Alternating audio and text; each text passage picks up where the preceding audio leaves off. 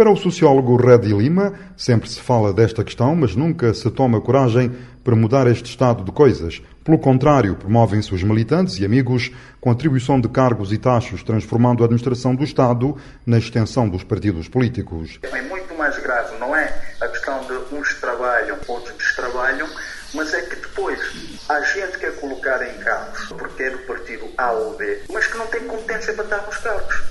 E isto, de facto, tem contribuído para o, o, problema que nós temos em Cabo Verde, porque há gente incompetente num lugar que não devia estar. O atual ministro fala isso agora, mas ele também contribui para isso. E há muita gente competente depois que não consegue entrar porque essas jogadas. E depois admira-se que os quadros estão a fugir do país. Por sua vez, António Ludogero Correia afirma que a palavra-chave que deve imperar na administração pública é a profissionalização. Na opinião do analista político, deve-se passar dos discursos à prática, salvaguardando sempre a competência para o exercício das funções públicas. Primeiro é mudar chip, mentalidade. Eu quero ter bons profissionais na administração pública.